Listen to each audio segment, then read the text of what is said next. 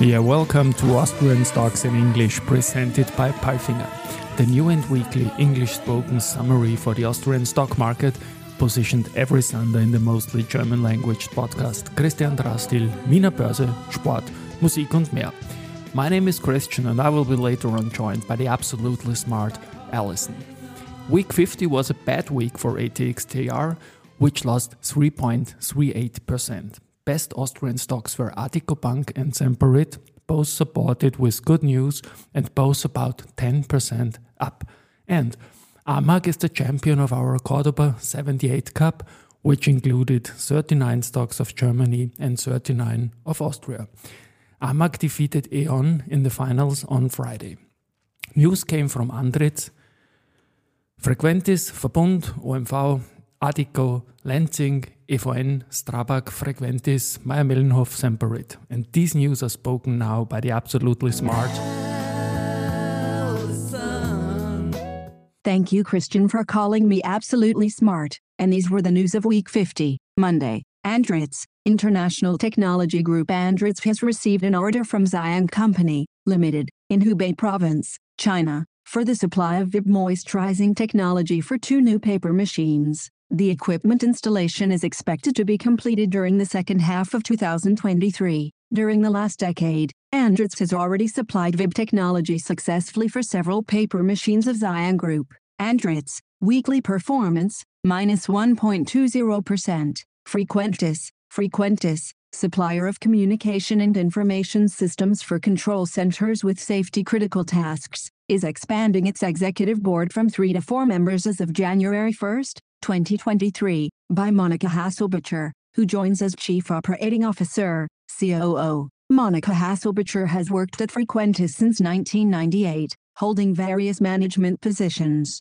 Frequentis, weekly performance, 1.08%. Tuesday, Verbund, following the successful entry into the Spanish market, Austrian utility company Verbund announced the company's market entry into the Italian market. The basis for this is provided by a cooperation agreement with the PV Invest Group for the acquisition of a project development company including development of a photovoltaic PV projects portfolio of up to 250 MWP. As yet, the acquisition of the project is not contractually linked to an investment decision, which will only be made when the projects are ready to build and is contingent on Verbund's profitability criteria continuing to be met. Verbund, weekly performance, minus 4.83%. OMV, in its current meeting, the Supervisory Board of Oil, Gas and Chemicals Company OMV has appointed Reinhard Florey, OMV Chief Financial Officer, as Executive Board member responsible for the energy segment on an interim basis. Effective January 1, 2023, he will assume this role additionally to his Chief Financial Officer function until a permanent appointment has been made for this position. The current Executive Officer Exploration and Production Johann Pleininger will resign from his position in the Executive Board by mutual agreement effective December 31, 2022. OMV, weekly performance, minus 2.60%. Andritz, International Technology Group Andritz has received an order from Ternium and Pesquería near Monterrey, Nuevo León, Mexico, to supply a new high-end push pickling line, PPL, designed for advanced high-strength steel grades. The new line will have an annual capacity of 550,000 metric tons and will be used mainly for the automotive and home appliance industry. Startup is scheduled for mid-2024. Andritz, weekly performance, minus 1.20%. Wednesday, Addiko, the Slovenian Constitutional Court published the rejection of the so-called Swiss franc law that came into force in February 2022.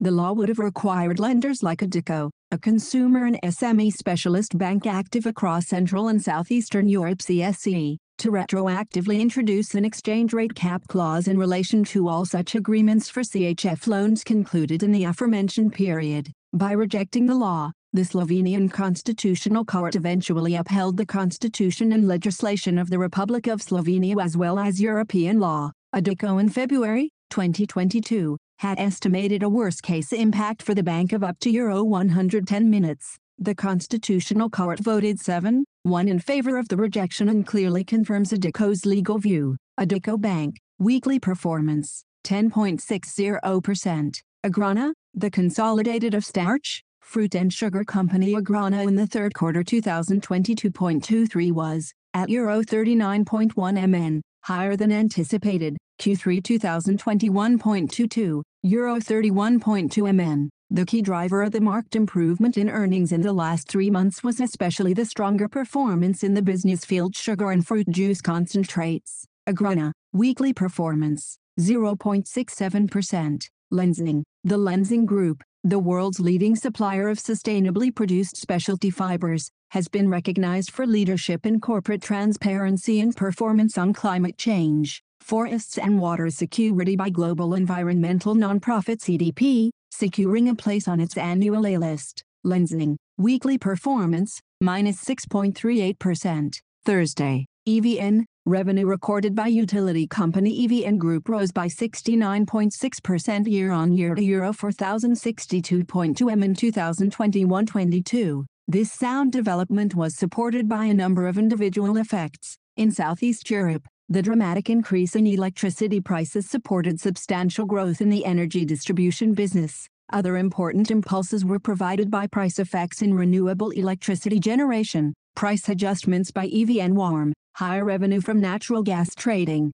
the positive valuation of hedges, the increased use of the Theiss power plant by the Austrian network transmission operator for network stabilization, and the progress on contracts in the international project business. Based on these developments, EBITDA recorded by the EVN Group declined by 9.8% year-on-year to Euro 754.8 meters in 2021-22. In the second quarter of 2021-22, the global distortions led to a change in the group's risk and earnings expectations for future projects and to the recognition of an impairment loss to goodwill in the international project business and to the residual carrying amount of the two sludge fire combined heat and power plants in Moscow. These developments led to a 14.2% decline in EBIT to Euro 331.6 meters. EVN, weekly performance, minus 5.58%. Strabag, Strabag PFS, a subsidiary of construction group Strabag SE, has acquired German company Adamas Facility Management. The purchase price was not disclosed. Strabag, weekly performance, minus 2.84%. Frequentis, Frequentis is equipping 12 air traffic controller workstations in the tower at Vienna Airport with the latest Frequentis technology, enabling location-independent data center operation. The delivery of the new voice communication system for the Vienna Airport Tower is the continuation of a joint implementation path. Austrocontrol had previously commissioned Frequentis to renew its area control center voice communication systems in a virtual center environment, including two data centers. The latest implementation for the Schwechat Tower, one of Europe's busiest airports, is now following suit. Frequentis, weekly performance, 1.08%. Friday, Mayr-Melnhof, the Mayr-Melnhof Group, MM has sold its two packaging sites in Russia, St. Petersburg and Pskov, to the local investor Granelle following approval by the governmental authorities. The selling price amounts to approximately 134 million euros. In 2021, the plants generated combined sales of approximately Euro 124 mn. The transaction is expected to have a neutral impact on MM's net profit. Mayr-Melnhof, weekly performance, minus 4.51%. Semperit, Semperit AG Holding, producer of highly specialized polymer products for the industrial and medical sectors, has reached an agreement with the Southeast Asian glove producer Harps, based in Singapore with production facilities in Malaysia, on the sale of its medical business, Sempermed, surgical and examination gloves. Initially, the production of surgical gloves in Wimpassing, Austria, and their packaging in Sopron, Hungary, will be excluded from the transaction and will continue as contract manufacturing for the buyer for several years. The sales price, cash and debt-free, is Euro 115 MN and is subject to customary price adjustment mechanisms upon completion of the transactions. In this context, an impairment reversal in the order of approximately Euro 30-35 MN for the assets of Sempermed is expected. The exact amount will be announced with the publication of the annual results for 2022 on March 22, 2023. Semperit, weekly performance, 9.80%. And now bye bye from Allison. And Christian, we wish you a great week. Hear you next Sunday.